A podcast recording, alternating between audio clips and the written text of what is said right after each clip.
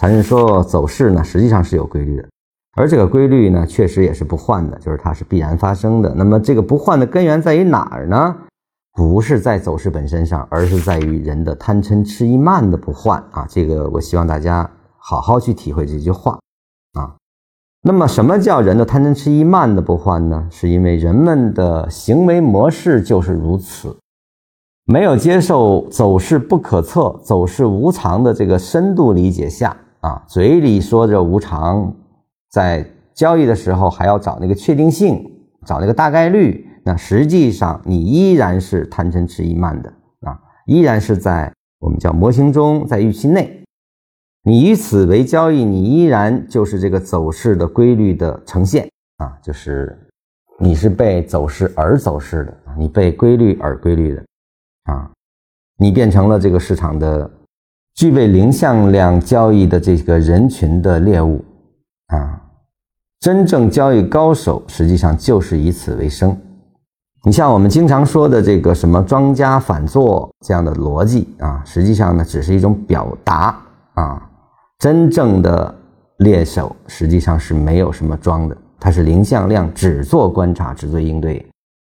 那么所有走势的拟合，它是考察的这个市场中的绝大部分人是什么消息触动了他，他关注基本面也好，也是关注的这个基本面会引发多少人过来。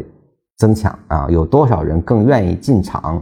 能多少人形成更大的合力啊？他考察的是个基本面对人心的驱动，而不是对他自己的驱动啊，这是本质的区别。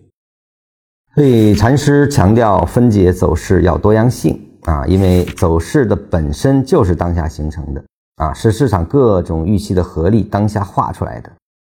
而这种画法呢，都是不换的，都是源于人的贪嗔痴疑慢，其实就是源于人们的预期啊，源于人们对预期下的这种获利的执念啊。因此，每种多异性的划分都是符合理论的，多样性不是模糊的，而多角度是让市场本身自己去画地为牢，使得市场的走势万变不离本 ID 理论的控制之中啊。而这恰好是市场自身的规律之一。啊，为什么说这是规律之一呢？就是市场它就是形成的，道法自然啊。什么叫自然？就是生长，就是说不断的交易留下的痕迹，在我们缠论解读下的一个走势生长啊，只是生长。我们以一个 A 零确定下，它如何生长？它有哪些变化？这些变化的驱动力在哪里？这种驱动力是驱动了人心，而不是驱动了你。你只是一个市场观察者。我们去观察它，我们做多就找到那个多头的出现啊，我们跟踪这个多啊，多延续了我就挣钱，多不延续我的止损空间很小。什么叫止损？就是我要应变啊，这个出局可以是止盈，也可能是止损，是因为它跟账户无关，因为它不可先验嘛。但是我只观察市场，根据市场的情况来调节我的仓位应对，那你跟市场就是最合拍的，而所有。预期市场的人，就是这个市场形成的主源头。